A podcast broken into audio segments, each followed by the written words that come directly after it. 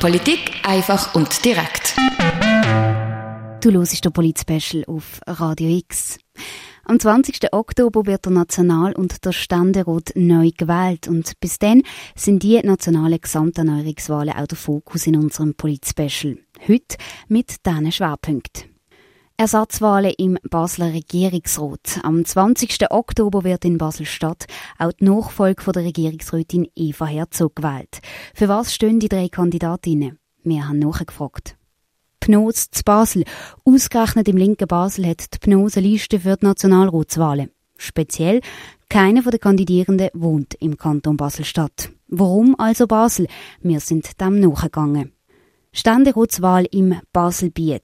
Elisabeth Augsburger, Meier Graf, der Erik Nussbaumer und Daniela Schneeberger. Die vier kandidieren im Baselbiet für ein Ständerat. Wie stehen sie zum Rahmenabkommen oder zum Klimaschutz? Wir haben die vier Kandidatinnen und Kandidaten zum Interview getroffen.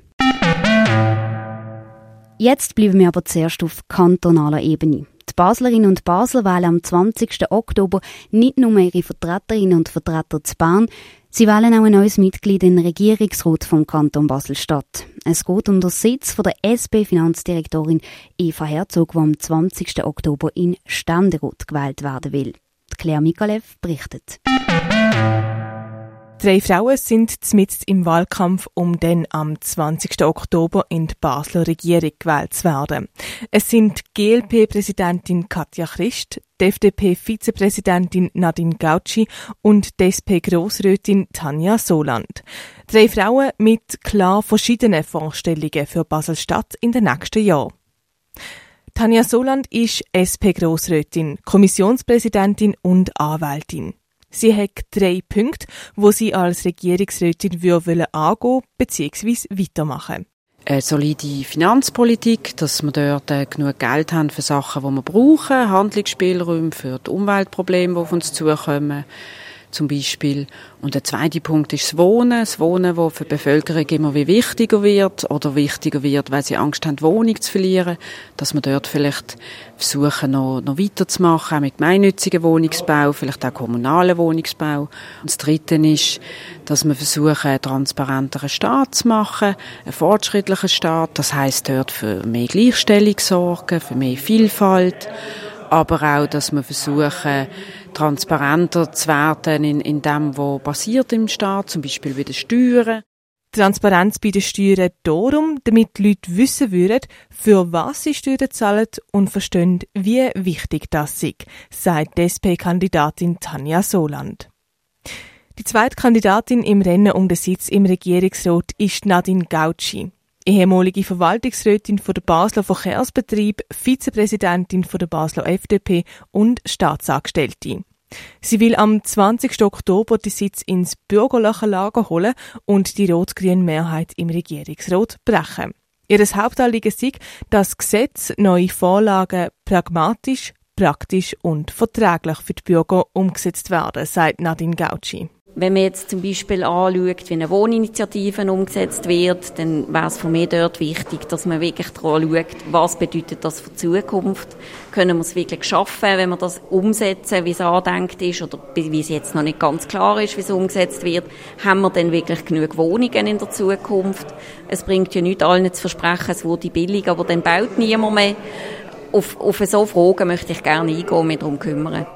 Gerade beim Beispiel von der Wohninitiative, die wird die Regierungsratskandidatin Nadine Gauci so umsetzen, dass es immer noch attraktiv ist, in Basel Wohnungen zu bauen. Die dritte Frau im Rennen um den frei werdenden Regierungsratssitz ist Katja Christ, Präsidentin der GLP Basel-Stadt, Anwältin, Grossrätin und Einwohnerrätin in Riechen. Ihre Schwerpunkte sind klar auf der grünen und ökologischen Seite, sagt Katja Christ. So sieht eins der Ziele der GLP und ein starker Fokus von der Katja Christ, irgendwann CO2-neutral unterwegs zu sein. Auf der anderen Seite ist natürlich ähm, der Wirtschaftsstandort Basel-Stadt und Standortattraktivität ist mir ganz wirklich sehr am Herzen und da würde ich mich sehr stark dafür einsetzen.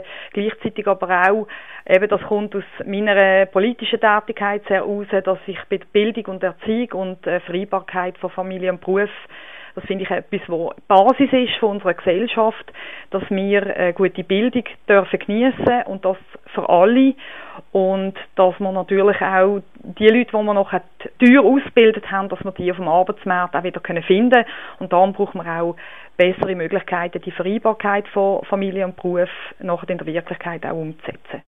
Sagt Katja Christ. Katja Christ betont ihre Position zwischen dem linken und dem rechten Pol, wo sich gegenseitig auch immer wieder blockieren würden. Mit ihr war auch die Mitte in der Regierung vertreten, wo bei gewissen Themen wie die Linke, bei anderen wie die Bürgerlichen stimmen würde. Tanja Soland von der SP, Nadine Gauci von der FDP, Katja Christ von der GLP.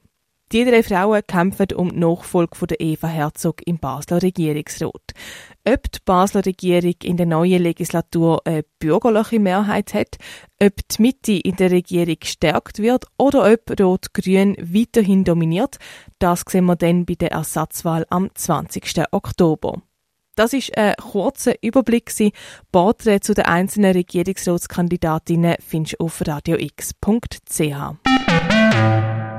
Claire Mikalev mit einem Überblick zu den Regierungsratskandidatinnen vom Kanton Basel-Stadt.